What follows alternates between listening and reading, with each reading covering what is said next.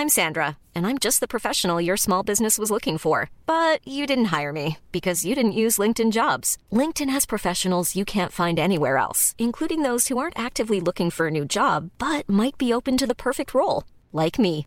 In a given month, over 70% of LinkedIn users don't visit other leading job sites. So if you're not looking on LinkedIn, you'll miss out on great candidates like Sandra. Start hiring professionals like a professional. Post your free job on linkedin.com/people today. Place des Fêtes, Antoine Dabrowski sur la Tsugi Radio. Souvenez-vous, à la fin des années 2000, un site américain a explosé le game de la critique musicale. En quelques mois, Pitchfork est devenu incontournable. Bien avant que les artistes fassent des pieds et des mains pour être dans les playlists du genre Music Friday, on se battait pour avoir une bonne note sur Pitchfork. Mais Pitchfork, c'est aussi un festival. Et en France, c'est le producteur euh, de spectacle Super Mon Amour qui fait vivre la déclinaison de l'événement depuis 2011. Ils ont réuni à la Grande Halle de la Villette Belle Sebastian, The Knife, Primal Scream, Chip, Todd Terrier, Disclosure, Animal Collective et tant d'autres. Alors si la transformation du festival était déjà peut-être dans la tête de Super euh, euh, pour l'édition de 2020, l'arrêt forcé donné, à, donne à cette re- reprise une véritable euh, ère de nouvelle jeunesse, hein, une régénération de ce festival. Le festival s'est totalement réinventé en investissant en plusieurs salles depuis mardi dans le centre de Paris. Alors, il y a eu la Gaîté Lyrique, demain il y aura la salle Playel avec Sébastien Tellier et Mehdi Monk, la fondation Louis Vuitton avec Métronomie lundi pour la soirée clôture. Et puis surtout, six petites salles qu'on aime dans le 11e, le Badaboom, le Café de la Danse, les disquaires, le Pop-Up, Supersonic et Supersonic Records pour y déployer Pitchfork Avant-Garde, la programmation découverte du festival. L'occasion de voir hier de longues files d'attente se former devant les salles, ce qu'on n'avait pas vu depuis euh, pas mal de temps et ça faisait plaisir. Tsugi Radio donc en direct du consulat aujourd'hui, belle friche industrielle à deux pas de la mairie du 11e à Paris. Depuis 12h30, c'est euh, ici c'est le Conscious Market qui rassemble des créateuristes de bijoux, de fringues, de lampes, la friperie en ligne Digger Club, Balade Sonore ou encore Mona, un média qui s'intéresse à la place des femmes dans le monde du travail et qui est euh, aussi un café au 9 rue de Vaugirard. Après les deux conférences qu'on a pu entendre sur Tsugi Radio, on va revenir un petit peu à la musique. Dans cette émission, on entendra la britannique Eni et son rap en puissant temps, la folk délicatement électronique du breton Elliot Armen. Et puis je retrouverai aussi euh, ma complice Lolita Mang qui est allée laisser traîner son micro mardi et mercredi soir à la Gaieté Lyrique où jouait Shy Girl, Alléluia ou Optala. Mais d'abord, j'accueille avec plaisir sur cette antenne, et c'est pas si souvent, le fondateur de Super, un coprogrammateur du Pitchfork, Julien Catala. Bonjour Julien. Bonjour. Julien en famille, hein, voilà, pour euh, les, les auditeuristes de Hatsugi Radio avec, avec tes enfants. Euh, effectivement, cette mue de Pitchfork que j'évoque, qu'on a déjà évoqué avec JB sur Tsugi Radio, vous l'aviez euh, déjà envisagé euh, avant le confinement? Oui, complètement, complètement. On, y réfléchit euh, depuis deux ans. Donc, euh, on, a, on a annulé une édition l'an dernier à cause du Covid, mais euh, c'était déjà, ça ressemblait déjà à ce ce qu'est Pitchfork cette année. Donc, une envie euh, de- de- de se recentrer sur une programmation plus pointue, euh, avec, avec plus de newcomers, euh, peut-être moins de courir après les têtes d'affiche, euh, plus fun aussi. Donc, oui, c'était le but du jeu. C'était le but du jeu. Et est-ce que là, le, le pari est réussi, Julien? Parce que hier, c'était assez beau de voir ce 11e vibrer, ces files d'attente, ces salles pleines, etc. Il y a du plaisir aujourd'hui dans le, le programmateur que tu es? Ouais, on est, on est vraiment content. On s'est fait vraiment plaisir sur la programmation euh, avec JB et on est euh, super content du retour du public. On est euh, quasiment complet sur toutes les soirées. Effectivement, hier, il y avait des, euh, des queues euh, immenses devant chaque salle. Donc, euh, on est vraiment, vraiment, c'est une vraie réussite cette année en tout cas. C'était un pari un peu, euh, Julien, parce que la grande halle, c'était cet outil, euh, voilà, qui est à la fois modulable et peut-être un peu, qui devenait un peu aussi peut-être un peu grand pour la, la programmation découverte, qui est aussi l'ADN du site Pitchfork et du Pitchfork Music Festival Paris que vous avez lancé en 2011. Euh, oui, complètement. C'était quand même un pari parce qu'on on avait cette, un peu cette vision et cette envie de, de faire quelque chose de peut-être euh, plus curaté, avec une programmation plus pointue. Mais on ne savait pas si, elle allait- si ça allait marcher. Après, la Grande Halle, on l'a fait neuf années de suite. Donc on, euh, on courait un peu euh, les dernières années euh, après les têtes d'affiche. Et, et- et on avait du mal à les bouquer. Le, le- le milieu de, de la musique est devenu plus compétiteur au niveau européen. Donc on avait du mal à les booker, mais là on a fait une programmation plus pointue. Euh, on est plus heureux en tout cas. Parce que finalement aussi c'est un, un, beau bijou ce Pitchfork, que ce soit euh, d'avoir cette marque-là qui permet, vraiment, on est, on est en famille avec euh, Louis qui se balade sur, euh, sur les bancs, on est assis, voilà je fais les notes de bas de page. c'est une belle marque avec laquelle on peut jouer et on peut se permettre de prendre des risques, de programmer des groupes qui sont pas connus du public et parce qu'il y a un following aussi de Pitchfork, il y a des gens qui font confiance à la marque du festival. oui vraiment, vraiment, il y a des gens qui font confiance à la marque du festival et qui sont prêts à découvrir des nouveaux artistes. Il y a eu pas mal de, commentaires cette année en disant euh, on, ne connaît rien à la programmation et nous on leur répondait oui c'est le, but du jeu en fait on programme des artistes cette année vous les connaissez pas mais dans deux ou trois ans ça deviendront euh, euh, des, têtes d'affiche. Enfin, il, y a, dix ans, on a fait le, premier concert de Bon Iver en France, on a fait les premiers concerts de James Blake, les premiers concerts de Nicolas Jarre, de Dark Side. Donc là, on fait le pari un peu sur des artistes du style Amaré, euh, Alewaya ou, euh, ou Godford, Elliot Armen en disant que ce sera les têtes d'affiche de l'an deux ou trois ans. alors on va écouter quand même un, petit peu de musique sur Tsugi Radio. juste voilà un petit extrait pour se plonger dans l'ambiance d'hier soir d'un des groupes voilà que tout le monde attend. je te propose qu'on aille faire un tour du côté de l'île de White, Julien, et on continue à bavarder tous les, tous les deux. donc c'est parti sur la Tsugi Radio ou pas. Alors, ce n'est pas parti euh, pour le moment. On a un petit problème, mais c'est pas grave. On va évoquer donc ce concert euh, qui était au Supersonic hier soir euh, d'un duo que dont tout le monde parle qui s'appelle Wet Leg. tu peux nous en dire un peu plus, Julien, sur ce groupe? Bah oui, complètement. Ouais. Donc, c'est des, anglaises.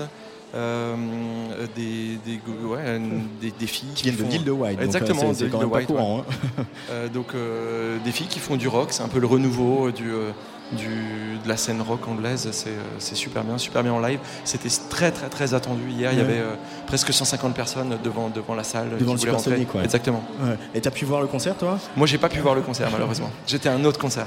Ah, c'est un peu ça. Vous avez programmé pas mal de monde en même temps. Euh, on, se baladait pas mal dans le 11e arrondissement. Et c'est vrai que aussi, on, l'évoquera. Ah, est-ce que c'est Wet Leg qui arrive sur la On va écouter un peu de Wet Leg et on reviendra sur tous les deux avec Julien Catala en direct du Pitchfork. Wet Leg, chaise longue.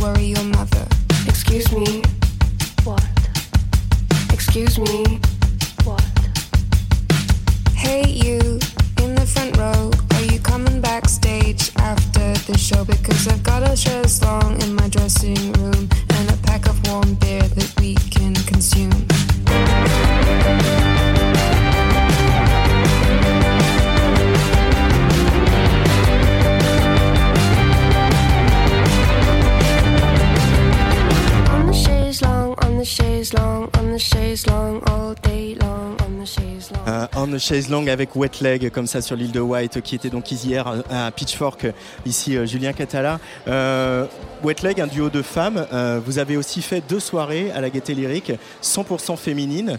C'est vrai que voilà la question de la parité sur scène etc on en parle. On en parlait d'ailleurs pas plus tard qu'il y, a une petite heure ici sur Tsugi Radio. Il a fallu se battre et, faire en sorte qu'il y ait de plus en plus de femmes. Et aujourd'hui les femmes ont pris de la place on le voit dans votre programmation ici à, à Pitchfork. Quel est toi ton regard sur euh, euh, la place des femmes sur les scènes de musique actuelle et indie en tant que voilà patron de, de Super? Non, c'est une question vraiment intéressante. En fait, beaucoup de gens nous parlent de ça aussi en interview, genre pourquoi vous avez fait une soirée entièrement euh, dédiée aux femmes. Et en fait, avec JB, on n'a pas fait du tout une soirée entièrement dédiée aux femmes. On a voulu faire vraiment les meilleurs groupes du moment. Ouais. Et on s'est retrouvé à programmer. euh, les, les six premiers groupes étaient des groupes euh, féminins, juste parce que la création musicale, elle est là en ce moment. quoi. Il y, a- il y a énormément d'artistes féminines qui font des trucs euh, géniaux. C'est pour ça qu'on les a programmés. C'est pour ça qu'on on s'est retrouvé à faire euh, les, les deux premiers soirs euh, qu'avec des artistes féminines. Mais c'était vraiment pas un. Est-ce que tu l'analyses Est-ce que tu l'analyses du coup? Est-ce que au fait les discours qu'on a entendus, les, les- les- choses qu'on a dites, etc. et euh, C'est que sûr, c'est sûr. Le, le- oui, le- le- elles ont des choses à dire que les hommes peut-être ont moins de choses à dire. Il y a un côté, euh, ouais, vraiment sur le féminisme, sur le, les questions de harcèlement, sur le, le- les questions euh, LGBT. euh. Enfin, on en parlait tout à l'heure. J'ai aussi euh, une fille qui a 15 ans et, c'est ces questions-là qui l'intéressent.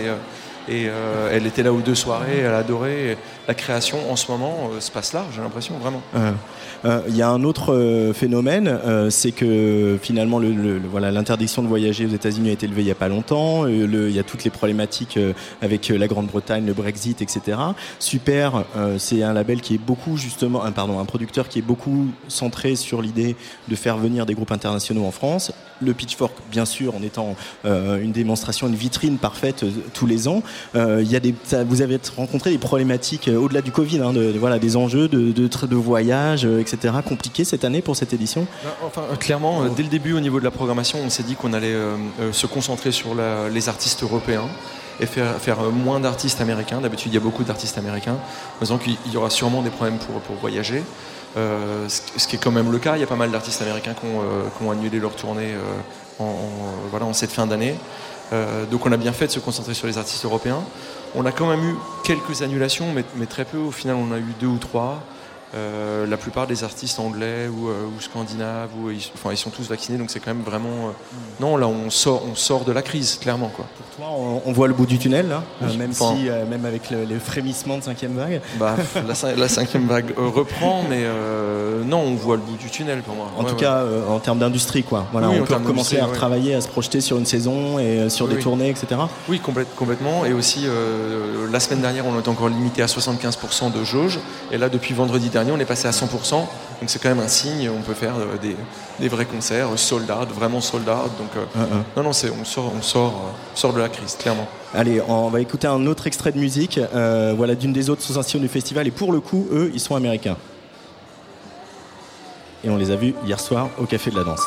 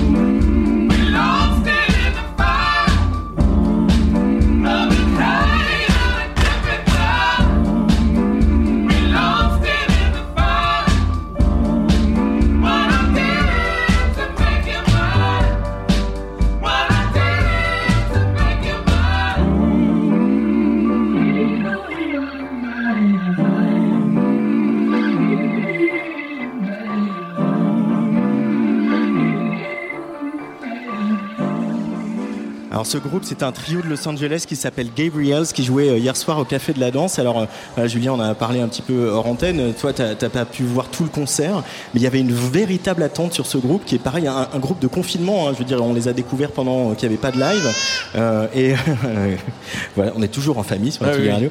Euh, et et, euh, c'était fou de voir le Café de la Danse attendre clairement euh, ce groupe-là et le- leur concert ici en France. Ah oui, clairement. Oui, il y avait une attente vraiment, vraiment euh, très, très importante sur ce groupe. Oui. On dit que le- les groupes de Pitchfork, il y en a, il y a euh, sur Avant-Garde, il n'y a pas de tête d'affiche, mais ça, c'était un peu la petite tête d'affiche d'Avant-Garde. Beaucoup, Ouais. et c'était très, très attendu. Effectivement, tout le monde a découvert ce groupe pendant le confinement. Et euh, il y a un côté en même temps euh, très classique dans ce groupe au niveau de la musique, mais Moi, c'est de la soul, de la vraie soul, qui voilà. vient du gospel, etc. Voilà, ouais.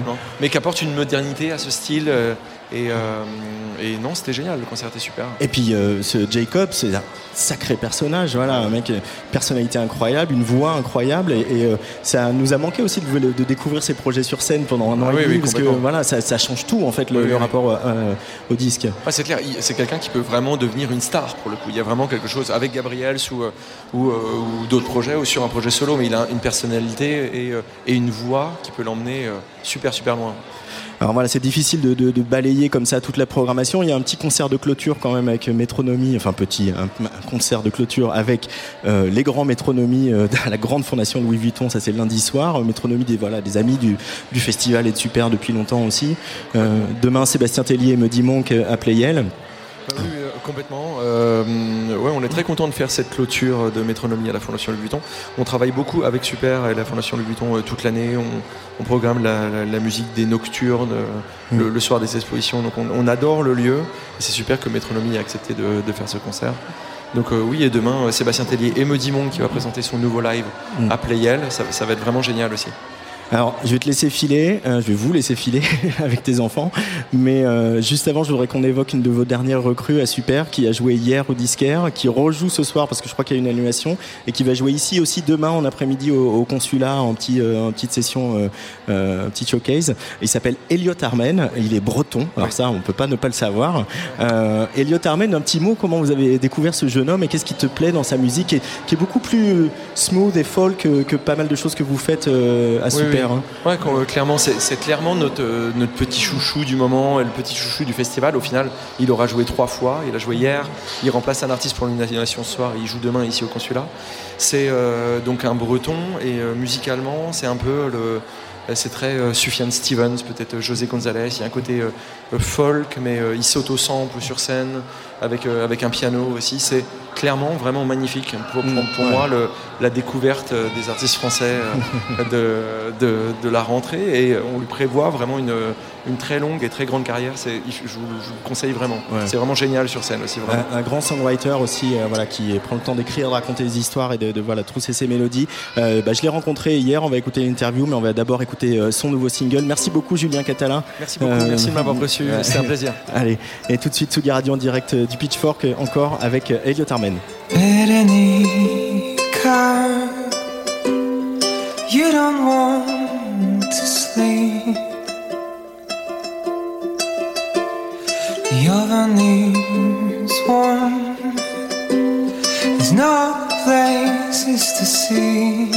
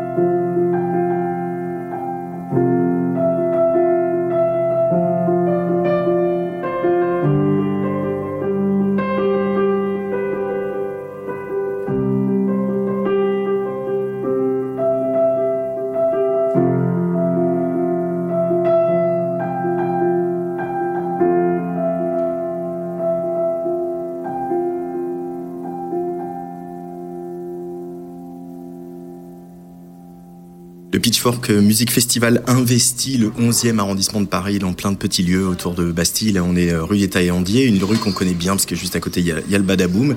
Mais là, je me trouve au Disquaire. Euh, on est vendredi soir, il est euh, bientôt euh, 19h et je rencontre euh, un breton, un malouin. C'est euh, Elliot Armen. Bonjour Elliot. Bonjour.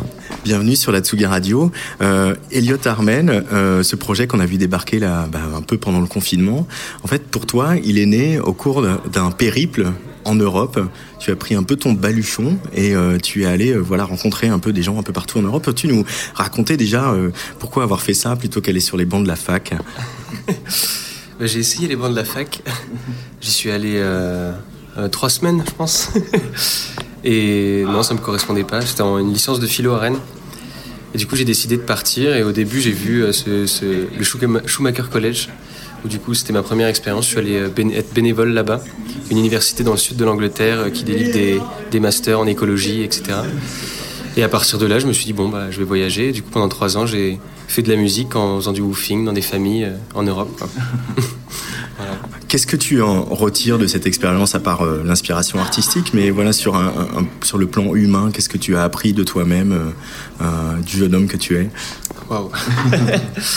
bah oui, c'est vraiment, c'est vraiment une expérience qui, qui te permet ouais, de, de te connaître du coup, parce que tu es poussé dans tes retranchements, dans des, dans des situations que tu n'aurais jamais imaginées, euh, genre dépecer un bouc de 80 kilos à 6 heures du matin dans la neige en République tchèque, genre des trucs comme ça, et du coup ça te...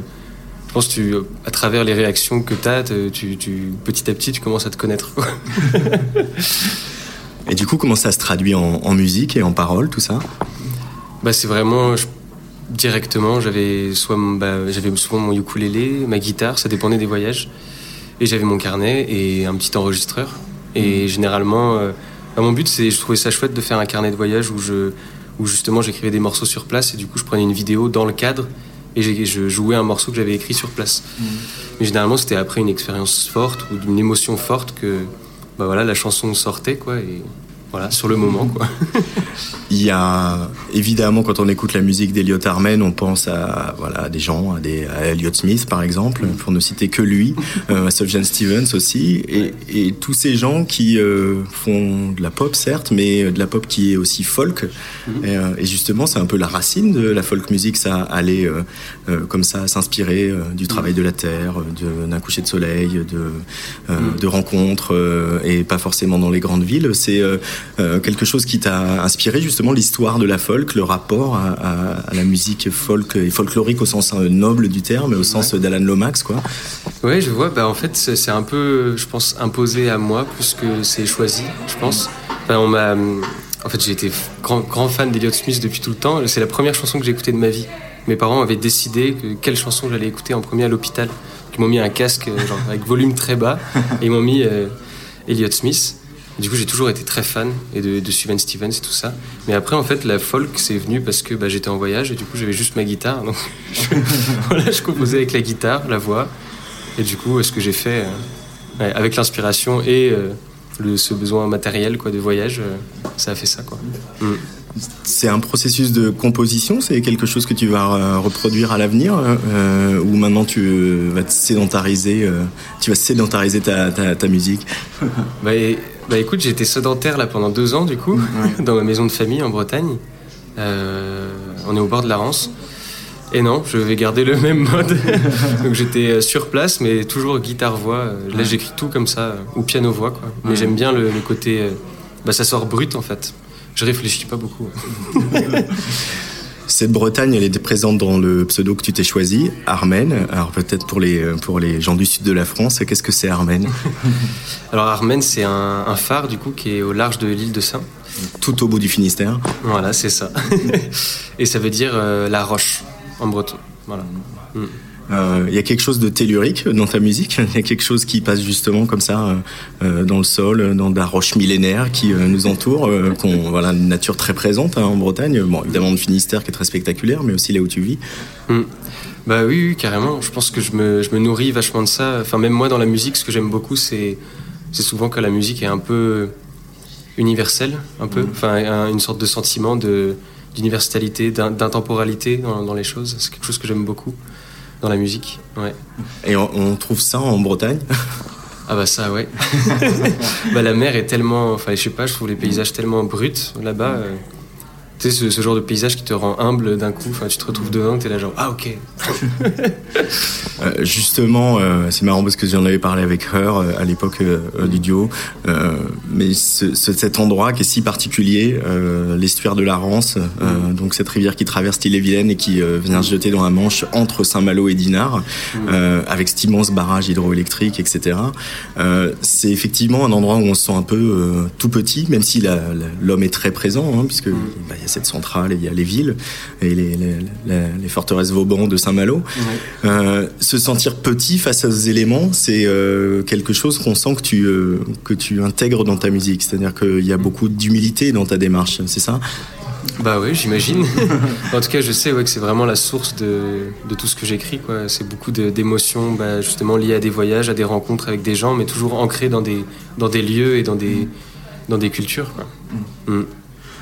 Qu'est-ce que tu as rencontré des musiciens au cours de tes voyages aussi, de, gens avec qui tu as, je sais pas, tapé le bœuf ou qui ont composé des choses euh, euh, Parce qu'il y a dans les pays que tu as traversés, il y a aussi euh, euh, sans doute des, des traditions de musique folklorique plus présentes que, que en France, même si toi t'es breton, donc c'est un peu différent. Mais J'ai eu des rencontres, euh, bah, par exemple au Schumacher College euh, dans le sud de l'Angleterre. J'ai eu, euh, voilà, des, plein de gens qui jouaient de la guitare. C'était voilà, le cliché du hippie qui joue autour d'un feu et tout ça. On se retrouvait pour faire ça, c'était super.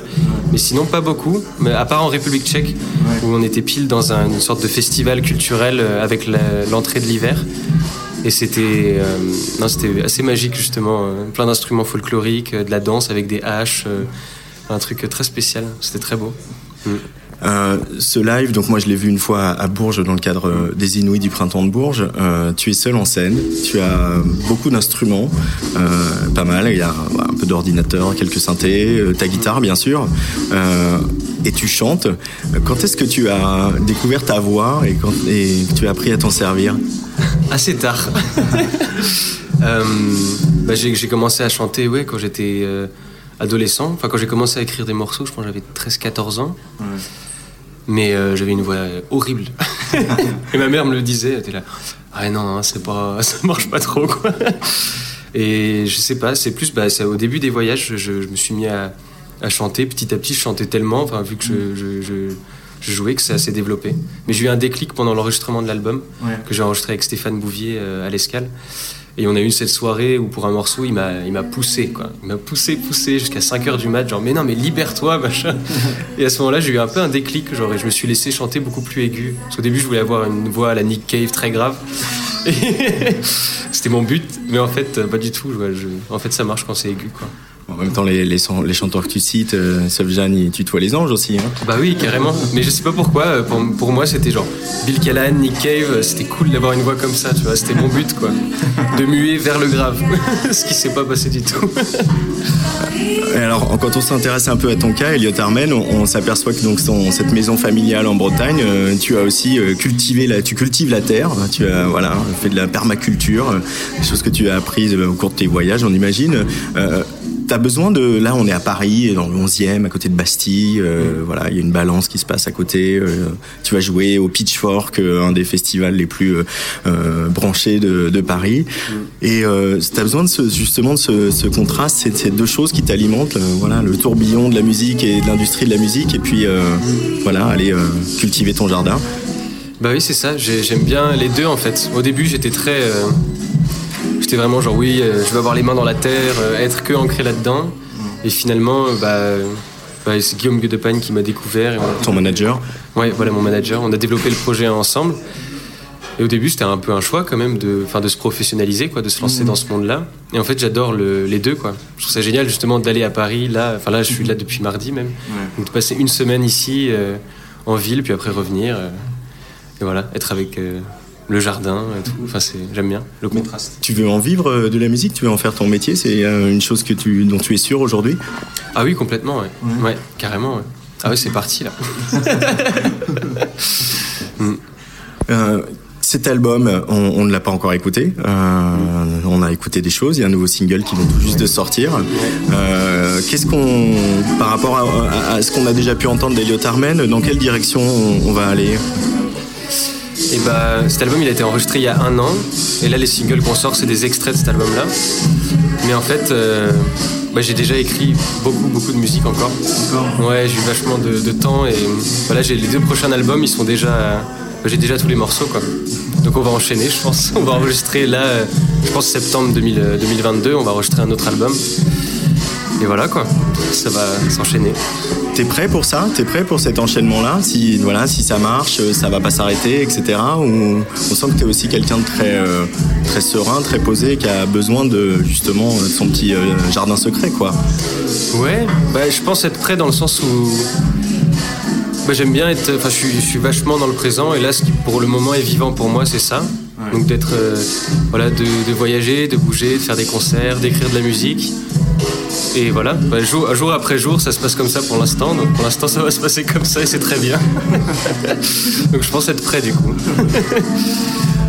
Pour revenir à, cette histoire de la rance, j'aimerais bien qu'on le décrive un peu, que tu le décrives dans tes mots. Euh, voilà, notamment la lumière là-bas, parce que euh, voilà, je- des souvenirs de gosses euh, sur euh, la, la plage de l'Écluse euh, ou autre à Dinard. Mais dans, tes, dans les mots d'un artiste, de quelqu'un qui écrit de, de la musique, est-ce que la lumière bretonne, de cette côte-là en particulier, c'est quelque chose qui, qui t'inspire quand tu travailles? Ah bah complètement. hein. Mais Moi généralement quand, quand je sens que je vais écrire de la musique, c'est jamais pré- préparé mais je le sens. Je sens qu'il y a un truc qui se passe. Je suis là, ok, je prends ma guitare et je me mets devant ma maison de famille. On est vraiment face à la Rance. On est un peu avant euh, Saint-Sulpiac, enfin de l'autre côté, mais et non la lumière là-bas est incroyable. Justement c'est ça. Je connais cette vue depuis que je suis né, mais les contrastes entre la marée euh, descendante, montante, étale, euh, les nuages, le matin, le soir, enfin impossible. J'ai jamais eu le même paysage, euh, j'ai jamais vu la même rance. C'est tout le temps différent, c'est magnifique. Les contrastes avec les nuages et tout, c'est c'est génial. Donc c'était parfait comme cadre pour écrire. Mais d'ailleurs, dans les premiers visuels que vous avez révélés, euh, cette lumière, enfin en tout cas ce rapport à la lumière, il est présent aussi euh, parce que voilà, il y a quelque chose de et, et quand je t'ai vu jouer euh, en live, je l'ai senti aussi que qu'il y y a de la lumière et de la couleur dans la musique d'Eliot Armen. Ah ouais, bah merci. oui, c'est vrai, en plus dans mes vidéos au début, je prenais souvent des plans de la Rance que je mettais comme introduction ou tout ça, à des lives que je faisais euh, dehors, quoi, dans la, dans la nature. Mm. Non, c'est clair. Eh bien, merci beaucoup, Elliot Armen, euh, en direct du Pitchfork Music Festival. Ici, euh, voilà, on est au Disquaire, rue des Taillandiers. Euh, voilà, c'est un concert que tu excitais de jouer, on imagine, que tu avais beaucoup d'attentes après ce concert. C'est une, une belle date quand même. Bah, carrément, ouais. bah oui, en plus, vu que mes tourneurs, c'est super, bah, je sais, c'est hyper important pour eux, ils vont tous être là. Super, donc et, le producteur des spectacles qui produit notamment le Pitchfork. Mais ça va bien se passer. Ça va très bien se passer. Je sors d'une grosse angine, mais ça va mieux. Donc j'ai préservé ma voix, normalement, ça devrait bien se passer. Merci beaucoup, Elliot Armen, et beau concert ce soir. Merci à toi, bonne soirée. Tsugi Radio. Antoine Dabrowski sur la Tsugi Radio. La Tsugi Radio en direct du Pitchfork Music Festival. Euh, On est au consulat, toujours dans le 11e, à deux pas de la, mairie du 11e, justement, euh, de la place Voltaire, un quartier qu'on connaît bien, euh, chez Tsugi et chez Détroit Média et chez Sopress. Alors voilà, le Pitchfork s'est réinventé, a essaimé un petit peu partout dans Paris sa programmation de découverte et, et c'est Paris. Alors on peut pas être partout. Il y a quelqu'un qui est allé espionner pour moi à la Gaîté Lyrique mardi et mercredi soir cette programmation 100% féminine. C'est Lolita Mank. Salut Lolita. Salut Antoine, ça va? Mais ça va, écoute, bah, festival euh, fin de week-end quoi, hein avec euh, la belle soirée d'hier. Et t'en restes encore quelques jours, ça va? Voilà, c'est ça. On est bien, on, se, on prend des forces pour les transmusicales. Exactement. Euh, Alors qu'est-ce qui s'est passé à la Gaîté Lyrique, Lolita? Alors ouais, moi je suis allée à la Gaieté Lyrique, donc c'était lundi et mardi soir pour ce lancement du Pitchfork Paris Festival. Et donc la programmation, bah, c'était 100% meufs racisées et voire même queer. Ah oui, donc euh, tout ce qu'on aime. tout ce qu'on aime à Tsugi Radio, et bah c'était chambé de ouf en plus. Ça se voit en fait à partir du moment où tu rentrais euh, dans la gaieté lyrique, c'est-à-dire que souvent un, un concert, il est aussi défini par son public. Et puis bah là, le public, euh, j'en ai rarement, rarement vu un aussi stylé. Tout le monde était sur son 31, des paillettes dans tous les sens, des tenues, mais tout droit sorties des meilleurs films des années 90. Euh, Il y avait des ados, il y avait des moins ados, il y avait beaucoup de filles, beaucoup de filles racisées. Bref, un public ultra diversifié et comme on peut en croiser rarement en fait euh, dans les concerts parisiens. Et alors souvent, nous on l'a expérimenté cet été, euh, qui, euh, le public il vient aussi voir des artistes, il vient aussi voir une programmation. À quoi ça ressemblait sur la scène, Lolita? C'est ça, bah, le public, il, était complètement un miroir des artistes euh, programmés. Le premier soir, on a pu voir se succéder l'Irlandaise euh, Denise Shaila, une rappeuse, suivie des Londoniennes Alewiya et Shy Girl. Bon, c'était du coup ambiance vraiment rap énervé, twerk et paillettes en gros. Et je crois que la meilleure, la meilleure manière de comprendre l'énergie folle de cette soirée, c'est encore d'en écouter les extraits. So, are you trying to get saucy? trying to get naughty? I know you're naughty here in Paris.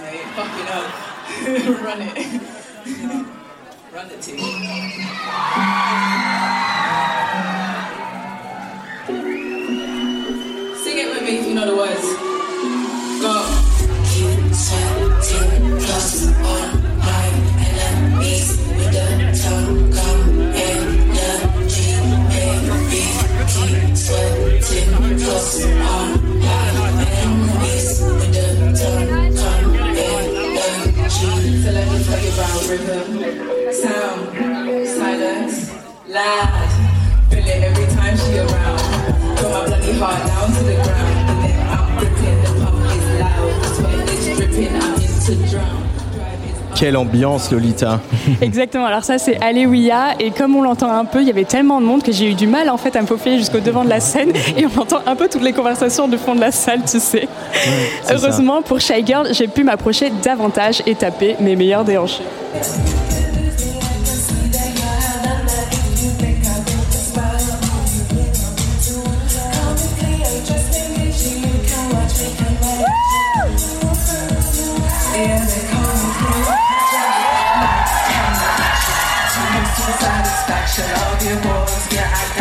VIP.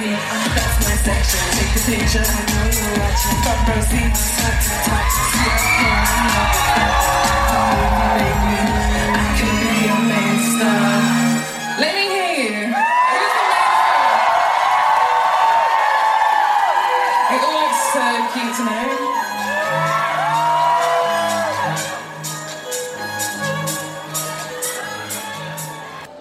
apprécie les, les violons notamment. Ouais. C'était assez chambé. Le lendemain de cette soirée, j'ai eu la chance de discuter du coup avec Alewiya qu'on entendait dans le, dans le premier, eps- dans le premier extrait. Pardon. Elle, c'est une rappeuse queer originale de, de Londres. Et un des premiers trucs qu'elle m'a dit, c'est son signe astro, cancer direct. hein. Euh, bonjour, je te serre la main, je suis cancer. Et que sa porte d'entrée dans la musique, c'était un éveil spirituel. Bah on aime bien ça, un peu de regarder les astres quand on fait de la musique, Lolita. Exactement. Et puis moi, bah, je ne pouvais pas ne pas lui demander ce qu'elle pensait de ce line-up là au Pitchfork Fe- Festival, et que c'est assez rare en fait voir- de voir un, un tel line-up euh, dans un festival parisien. Aujourd'hui encore, elle m'a répondu ça. black music is music.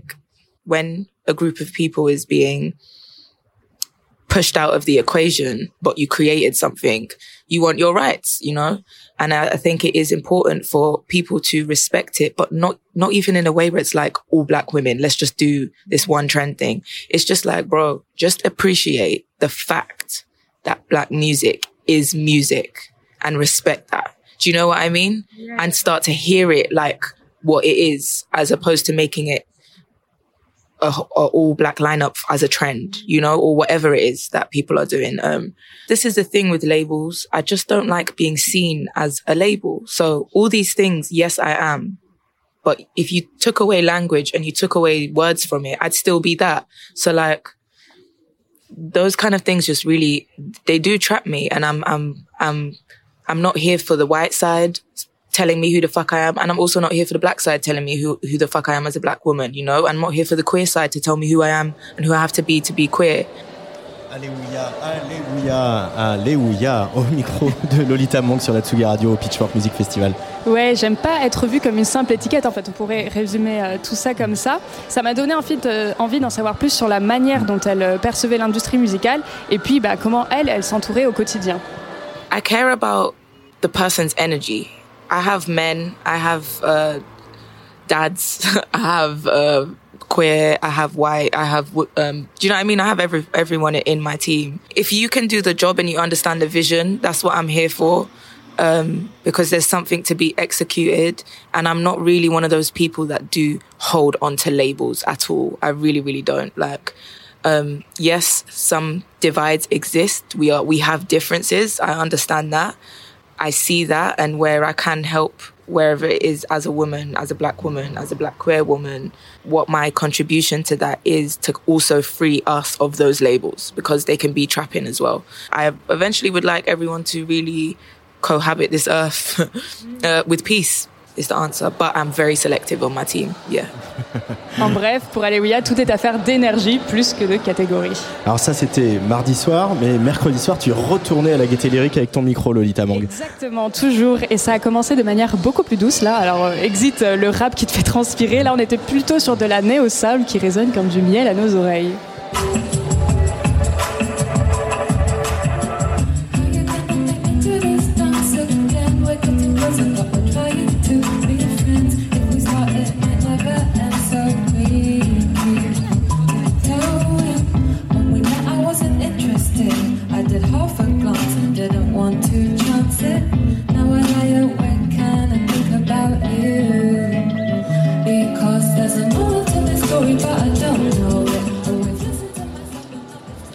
J'ai eu la chance de discuter avec Optala. Donc Optala, c'est la chanteuse londonienne que vous venez d'entendre.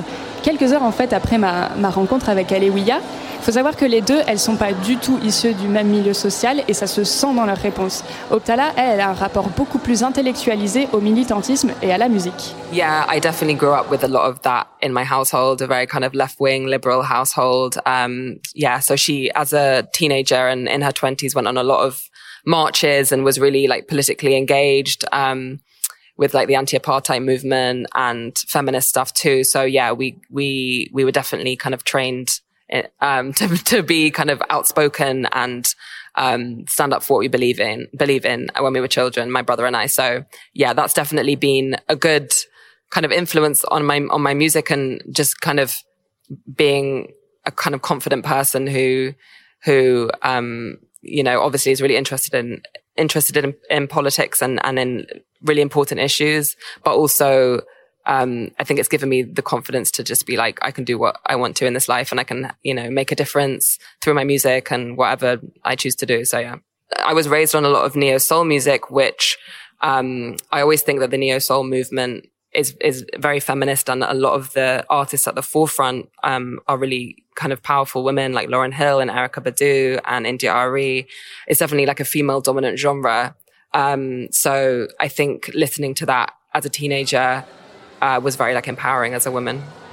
Alors, ce qui illustre le mieux ce qu'elle vient de dire, c'est encore sa thèse de fin d'études. Elle a étudié la littérature anglophone et notamment la poésie. I decided to write Oula, Ah. elle, est, elle est repartie. Presque, elle est repartie. Alors, le sujet de sa juste thèse, avant Lolita, le sujet de sa thèse voilà. quand même. Alors c'est nul autre que le rappeur Kendrick Lamar. Donc elle, elle tient vraiment à, à, à pointer du doigt le fait que le rap, ça peut être de la poésie et ça l'est.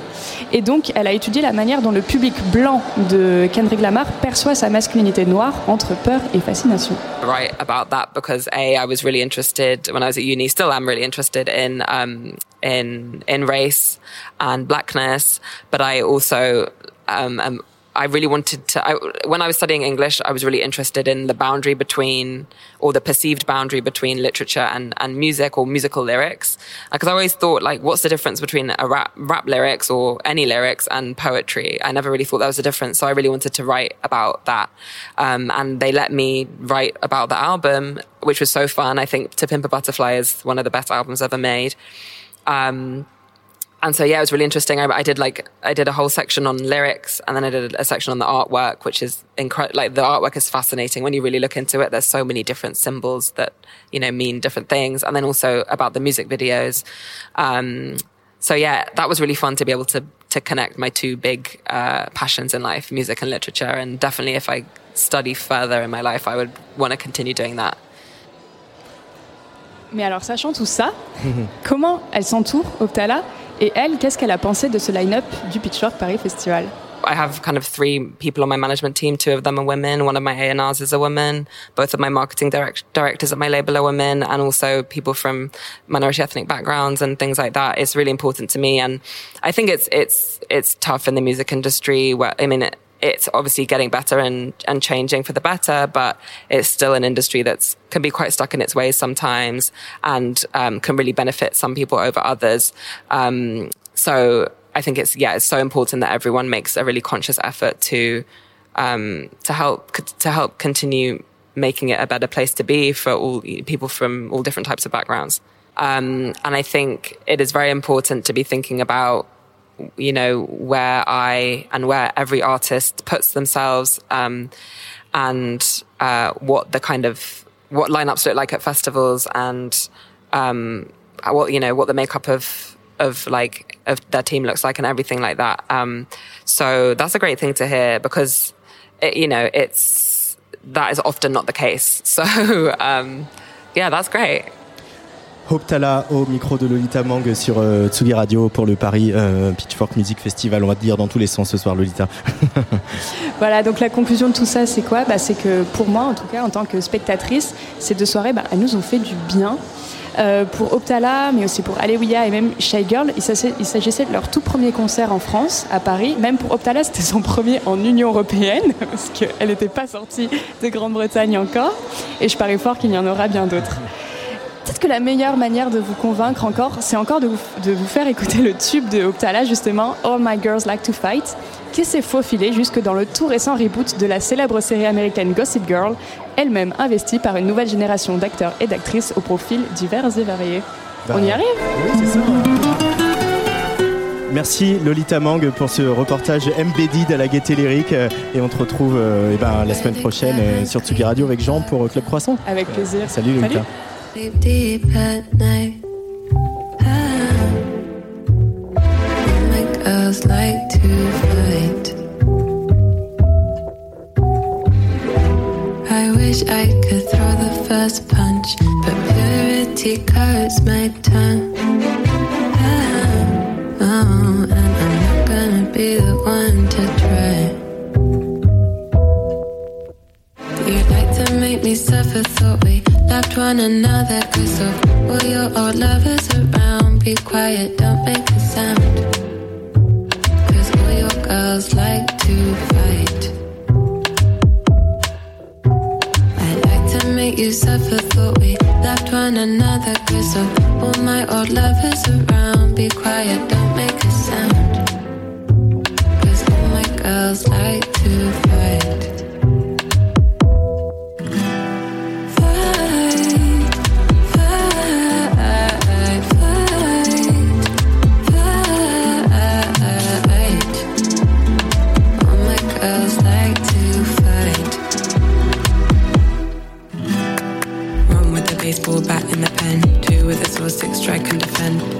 A kickspin, make her the kingpin. Closes her eyes when she's counting to ten. Four with the bullseye shot. Five with the flare when the target's hot.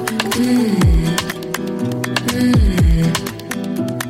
Six with a saber straight through her heart. Seven's a tough one, savage is smart. Eight with the reflex, fast as a defect. Looks in her eyes when she strikes, it's an art. Nine with the arrow and the bow. Ten with the clock stashed away on the low. Mmm. Mmm. You like to make me suffer, thought we loved one another. Cause of all your old lovers around, be quiet, don't make a sound. Cause all your girls like to fight. I'd like to make you suffer, thought we loved one another. Cause of all my old lovers around, be quiet,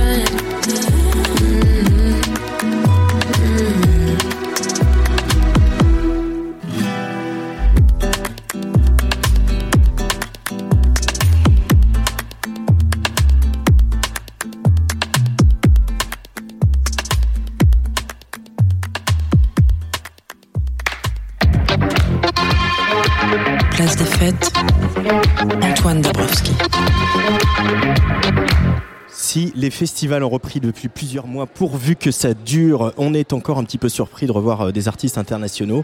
C'est bien un, des marqueurs hein, du Pitchfork Music Festival Paris qui nous a amené euh, au travers des années bon nombre d'artistes indés euh, un petit peu partout sur la planète. On a déjà pas mal parlé. Euh, on a évoqué avec Julien Catala au début de cette émission Gabriels, le trio de Los Angeles. Ce soir au Badaboom à 22h10, c'est une autre artiste britannique cette fois, euh, comme euh, les artistes euh, qu'a rencontré Lolita, mais qui a aussi explosé pendant ces 18 mois sans live et sans tournée. Elle vient du sud de Londres, elle a 26 ans et elle a sorti son premier EP au printemps qui s'appelle Under 25. Victor Hall avec son émission Londonaire nous le rappelle chaque mois sur Tsugi Radio. Londres vibre de plein de nouveaux artistes, de plein de nouveaux talents. Euh, comme ici, hein, beaucoup de jeunes femmes ont joué des coudes et occupent maintenant une place de choix dans nos playlists. Je pense à Nubia Garcia qui était euh, jeudi soir au Bataclan pour Pitchfork, à Georgia Smith ou bien sûr à Eni. Gros coup de cœur hein, tout de suite pour cette jeune rappeuse qu'on a découvert au printemps. Elle est passée hier au studio de Tsugi Radio. C'était sa première visite à Paris. Euh, on va encore vous faire un peu entendre un peu d'accent britannique ce soir sur la Tsugi Radio. J'ai voulu savoir euh, ce que ça avait changé pour elle de se faire connaître pendant le confinement. I think it it just more more so benefited me that the kind of music I people had to sit down and really take it in rather than just like passing by tunes. I think during the pandemic everyone was sat down and focused and so they had to listen and so I think that's that was beneficial in that respect. maybe they had to listen and they had to listen more closely to the lyrics Yeah. because the the lyrics are very important in, in your Yeah. music. Annie, did you have a lot of feedback uh, from listeners on your on the lyrics on the on what you were trying to say? Um, yeah, that seems to be like a common um, consensus that the people say that there's a lot in the lyrics, and I'm like I'm saying a lot, even if sometimes I don't feel that way. so it's nice to see that it's translating like that. That I am just saying something. Annie, so the first EP uh, is called Under 25. Uh, it's like we get the vibe from London that uh, being under 25 and um, being a female singer and doing music R&B and or even jazz, UK jazz, obviously, Mm. uh, it's kind of the place to be. London, uh, is it? Uh, do you feel that as an artist that there is a, a vibe, an energy, a particular vibe in London? Yeah, I do. I think there's a budding energy as well, especially with a lot of um, underground artists. There's like a, I like to call it like a renaissance. I feel like there's a, A renaissance. yeah, like it's a moment of really good artistry coming out, and I just want to see it get the exposure that it deserves. I think there's like so many stories to be told from London that we don't really hear, rather than having one like kind of sound or one type of like visual of what it means to be like an artist in the UK. Like not just having one sound like drill, but mm. having jazz and having hip hop and having R and B hip hop and having Afro beats and just having like a versatile, a versatile sound because like London is very versatile. And so It's not only Britpop. yeah, exactly. but do you feel like you had to put your foot in the door in a way to put your music out and to be recognized Weird enough, no. I think it was. I was very fortunate, and like I'm just very like I think because I'm like quite a spiritual person. I feel like it was like God's timing that like when the first song came out, it caught whoever it needed to catch, and Mhm. from there it was like a domino effect of okay, there's a rapper here. Okay, she's got another song. Okay, we can do a remix. Okay, so it was kind of just like just. I think timing is everything. Timing is everything. It's the most important, you think, in uh, putting out music? Always, hundred percent. Timing Yeah? is definitely yeah, because you don't want to rush music. If you Uh-uh. if you rush it, you're gonna maybe put out something that's not amazing, and yes, I don't think that's worth. Yeah, but in, in a way, time is something that we sort of, I don't, not lost, but um, we had a new relationship to time because of what happened. Yeah. And usually, when you plan a, a musical project, there's uh, uh, the promo, the release, uh, the, yeah. the tour, the live, Yeah. etc. And, and all that was. Uh, that was uh, stopped by the pandemic. It was because before my first single drops, I remember we we done all the planning, and then like I remember we got the news alert that we were going into lockdown, and my my team were like like What do you want to do? And I was like, What do you mean? What uh, like we just we carry on like. It feels right, so let's do it. And Uh-huh. luckily we did. And so Uh, now that uh, you can travel and you can play gigs, uh, what have been your first impressions of you know uh, playing live now with your songs and being who you are now and not who you were like two or three years ago? Um, it's been heartwarming. I think the, it's just been kind of crazy to like actually see people rap or like sing your lyrics back to you word for word. I think that's been like the most fulfilling thing Mm. overall. So to to get about what you're talking, you're talking ma- mainly about you know em- empowerment and uh, bringing down patriarchy, like would say, like someone would say, someone we well, uh, think obviously of uh, Planning to Rock, uh, whom we love here on Sugi Radio, and and especially empowerment of the black women. Being a black woman is something that can be hard because there's no space for you to express yourself, and you are told how to be and how not to be, and Mm. and how to look and how to put makeup on and how to dress. Yeah. And so you're trying to say that black women are beautiful as they are and they should embrace that. Mm. Is that really what you want- to put into your music and in your lyrics? I think it's just an embodiment of who I am, and so as a like, as a black woman, I think I can only celebrate the aspects of me that I have and everything I experience. So yeah, like I shouldn't have to feel inferior or unattractive because I'm in a society that has like systematically kind of perpetuated that, and so as I've gotten older, that's something I had to learn that like society is not end all be all. Like I I exist further than what other people think of me. And so it's kind of just building that confidence and just allowing myself and others to empower ourselves. Like you, you honestly can't care what other people think about you because it, it doesn't benefit you at all. Uh, is there still a lot of racism where you grew up uh, happening? Um, not as bad as when I was younger. I'm fortunate to have grown up around a community of people that look like me, and um, just always been surrounded by people that look like me or from a similar culture. So it's not as overt as it was, but it's, it's I think it's always going to be there until the issues are tackled.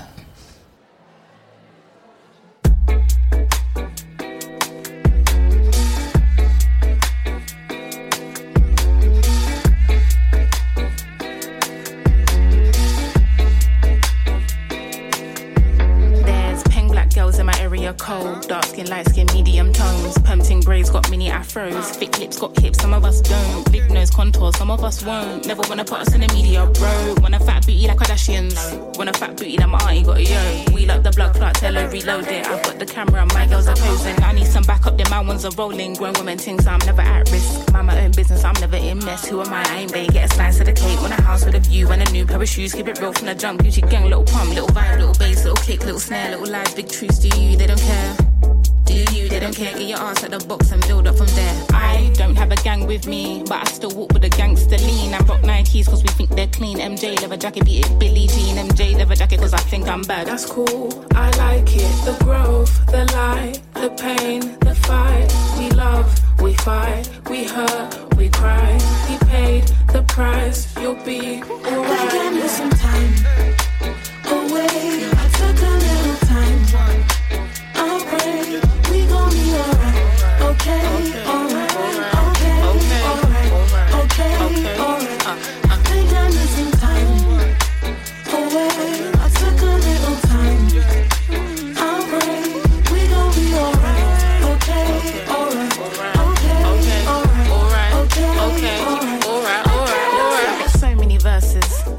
put them in cursive. Deep like I'm burying hearses. Preach like I'm doing up churches. Sin for a bit, I got urges. They got Chanel bags and purses.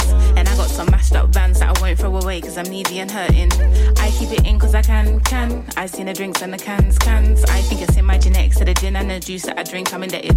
So if I fall off, it's expected, wow. Gather your thoughts and collect them now. Penny for my thoughts, make a fortune, bow. How'd you keep rapping offbeat, bro? How? Talking about you getting on the tracks since when? Everybody's here, we don't need more friends. Just do you, you ain't gotta pretend. Just do you, you ain't gotta pretend. He was doing school while they were doing ends. Now he's doing money and them man are doing pen. You know about six or five of the men. You know about half of the men full of trends. He said to me, they put guns in the streets. That's what they wanted for me. And I said, gee, someone can fix you a plate, but no one can force you to eat. Like when will he see himself as a king and not just a pawn in these streets? And when will we come together as a tribe and be what intended to be? I just wanna be free. Yeah. away.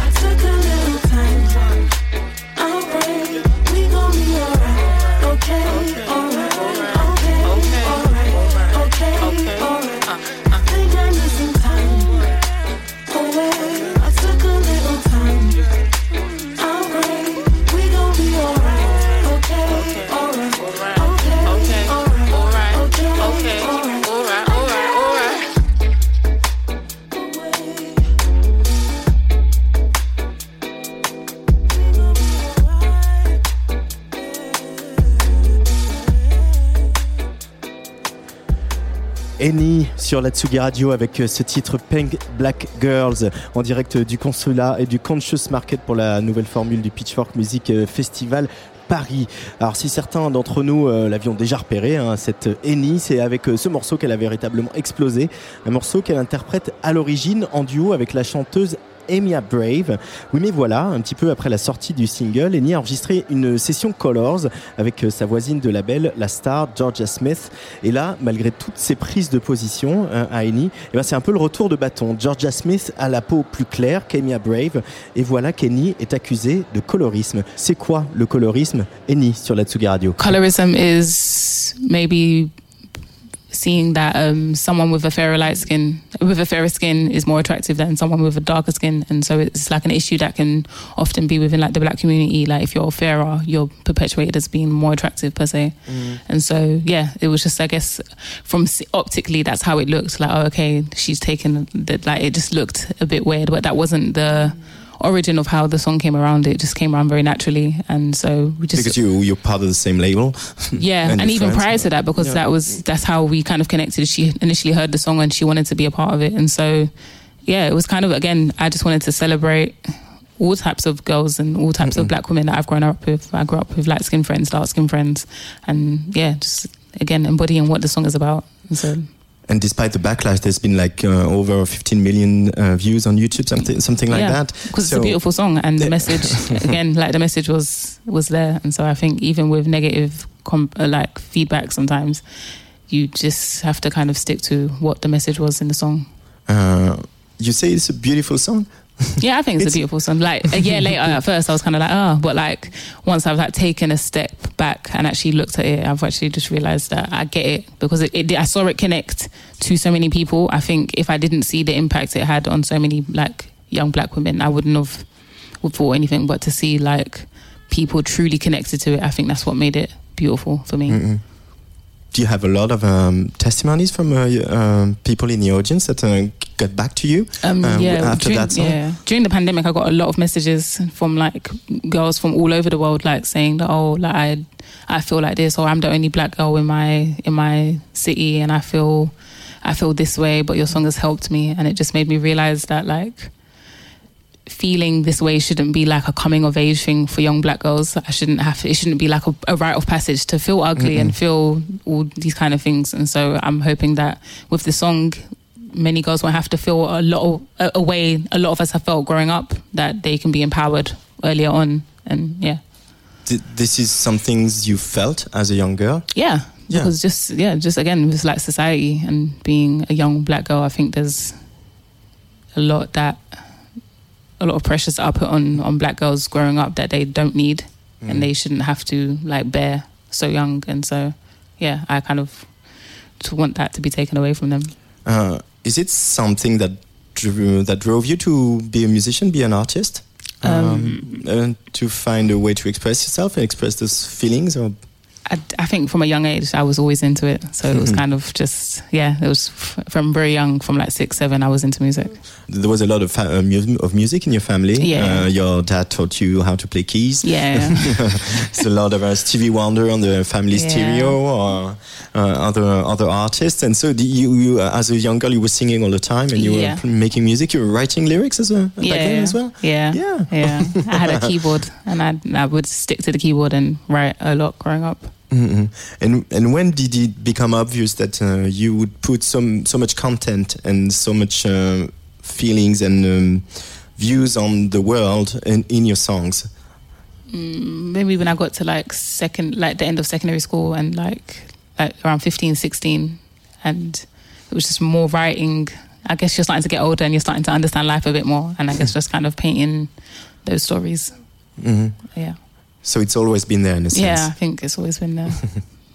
um, because you have a, a, a lot to say. And you say you also said that uh, you wouldn't want to die regretting not doing this. Yeah, yeah, that's what um, pushed me to kind of like go and do it because I just thought like, yeah, it's just imagine not trying. There was like a quote I saw like I'd rather fail and tried and know, and know that I tried than not try at all and not know the outcome at all. And so that was that always stuck with me. Who are the uh, the female artists that uh, that are an inspiration to not not not not, necessarily an influence but uh, an inspiration women who were there before you and and showed you the way that this is possible that I'm a, a young artist and I can be a success and I can connect to people I think from way back, it will go back to like Queen Latifah and like Little Kim and Missy Elliott because they were like the kind of people I grew up. But near so now, I would say people like Little Sims. Little Sims has defo paved the way. I remember like being like 18 and watching her rap and thinking, okay, so it's possible. Like you don't have to look a certain way or give a certain vibe to to be a a woman that raps. And so yeah, I think this is the definition the definition you would give of yourself a woman that raps hmm, I don't know. Maybe you so. sing as well I dabble. I, I would. I would never call myself a singer. I wouldn't say. Really? yeah. I don't think I have the most amazing voice, but yeah, you, you're more a rapper than a singer I think so. Yeah. Mm, that's interesting. even though you, you worked your whole life, even as a young girl, to get there, uh, now that it's really happening for you and Mm. it's your first time in Paris, maybe we'll get to that later. Uh, do you feel like some sort of pressure, or is just now that um, we can have gigs and you can travel and you're just uh, enjoying the moment? Um, I think now I'm just enjoying the moment. I think it's been such a crazy 12 months, like since like the song came out, and so I feel like right now I'm just trying to take in the moments because you kind of never get these first moments, and so I feel like the most important thing is to just enjoy the journey and Mm. have as much fun, in, like enjoying like being in Paris for music. like I think that's that's crazy. This is crazy, right? Yeah. Being in Paris for music, Yeah. for your music. Exactly. so, first impressions on Paris? Since you got there like uh, a few hours, couple hours ago. It was cold, but the the architecture is beautiful. I I didn't realize how beautiful it was in person, so that's been really cool to see. What does Paris represent for uh, a young Londoner, South Londoner?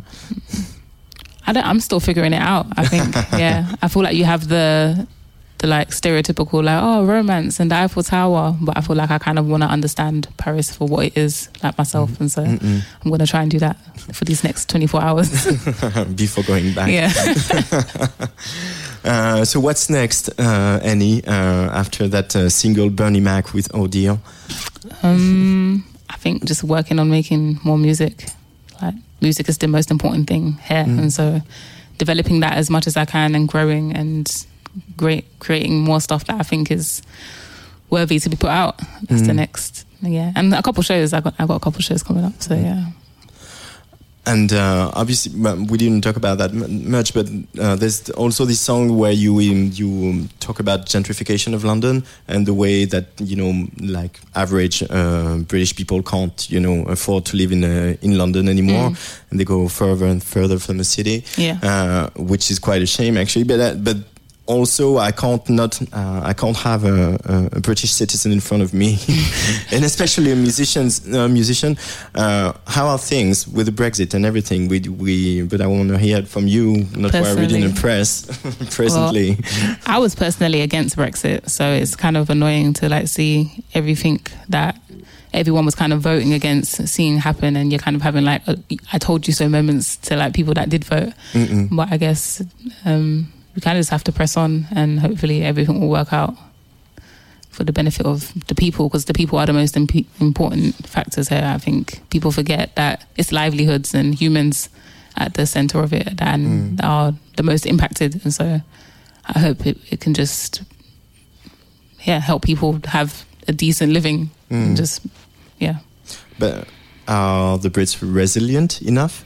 I hope Oh. so. no, I reckon so. I think I think with change, change is uncomfortable regardless, and so.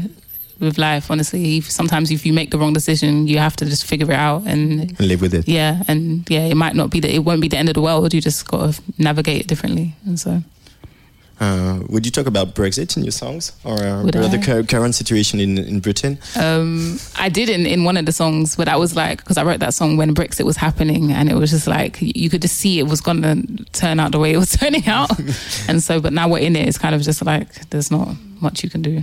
Thank you so much, Annie. Uh, Thank you for having me. and see you soon on Sugi Radio. Thank you. Bye-bye. Bye.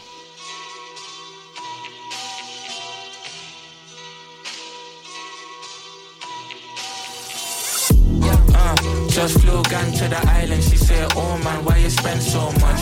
Chrome hard top on my crib, them much like Bernie Mac, cash me the girl, them love. Spare man, fair girl in there. Yo yo, start course when I fear no. If Kiki got the fizzy in his palm, I thought a joke nigga said something. Bro, don't rap, but certainly less something. Can't stop now, was a player, but I uh, ill manner comes to shake tables and cups. Speaking of manners, I'm buzzing, where's a cutlery? Uh, rock a knife, here's a spoon to eat your heart out properly. Honestly, if you tried, it never got to me. Uh, got a better chance of winning the lottery. I got a gun in my purse, you gon' check me, boo. Undercover motherfucker in my mum's old coupe. Passenger seats, I creep like I'm supposed to do. This ain't a crime, it's a vengeance. The height of suspense, two minds that I'm in. Fly out or the rent, no time to digress. Oh my, I'm a mess. Two hands on my neck, got plans out the head. Blue steam up my nose like I smoke cigarettes. Uh, just flew gang to the island. She said, Oh man, why you spend so much? Chrome hard top on my crib, them much like Bernie Mac, cash me the girl, them love. Spare man, fair girl in there. Yo yo, start course when I fear no. Kiki got the fizzy in his palm, Like, oh, why'd you spend so much? Where'd you get your blue jackets and your Jordans from? Why you pull up on the spot like you want on nothing? Why you got the girls fronting like for real or something? Yo, anyway, your flow so deadly. Why you make a man want spend his very last penny? See a curve with a man from the blood like Jenny. No heart for a bomb, you need the boss, cause your style of heavy. Alright, I'ma pour this little cognac and break it down for you. I ain't move by clout or begging friends what the clowns will do. Came for respect, dad's name on my neck. Big brains beat the flex, can't change for a check. Wait, let me talk my shit and hold my just like the guys do. Then pop up in the booth and I'ma flip it like a haiku. Cause I can do anything, he can do better, babe. Flow like a butterfly, swing like a heavyweight. Just flew gang to the island. She said, Oh man, why you spend so much? Chrome hard top on my crib, them much like Bernie Mac, cash me the girl, them love. Spare man, fair girl in there. Yo yo, start course when I fear no. Uh, if Kiki got the fizzy in his palm, we done.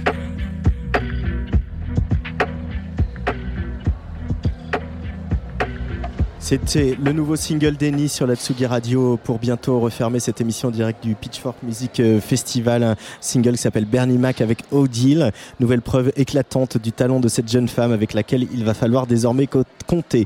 Un autre sur euh, qui l'on peut compter, c'est le camarade Luc Leroy qui a assuré la réalisation de cette série de conférences et d'émissions en direct du Pitchfork Music Festival et en partenariat avec Digger Club et Mona. Nouvelle soirée euh, ce soir à déambuler dans le 11e euh, pour Pitchfork Avant-Garde avec avant un beau concert demain à Playel avec euh, le charme de la pop de Muddy et le grand Manitou Sébastien Tellier et puis soirée de clôture donc on l'a dit lundi à la Fondation Louis Vuitton avec un concert de métronomie. Euh, voilà, je voudrais remercier un peu toutes les équipes de Super, Annelise Surget, euh, évidemment Julien Catala, les équipes de Digger.club, Chloé Roque et puis toutes les équipes du consulat pour l'accueil ici au consulat. Venez visiter le consulat dans le 11e, c'est vraiment un, chouette lieu, même voilà comme ça en journée et c'est un endroit très agréable. On reviendra. Une ode aux tâches ménagères, hein, souvenez-vous, c'est le sujet du dernier album de Sébastien Tellier avec qui on va se quitter pour ce soir. Domestic Tasks, ça se tombe bien, on doit ranger notre chambre avec Luc. Allez, bye bye.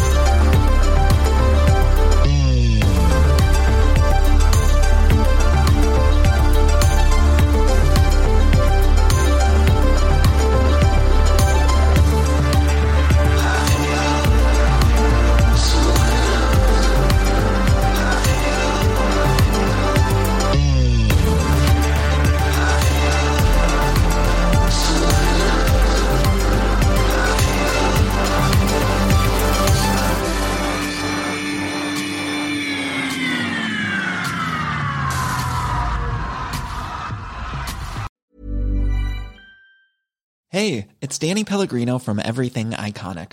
Ready to upgrade your style game without blowing your budget? Check out Quince. They've got all the good stuff shirts and polos, activewear, and fine leather goods, all at 50 to 80% less than other high end brands. And the best part? They're all about safe, ethical, and responsible manufacturing.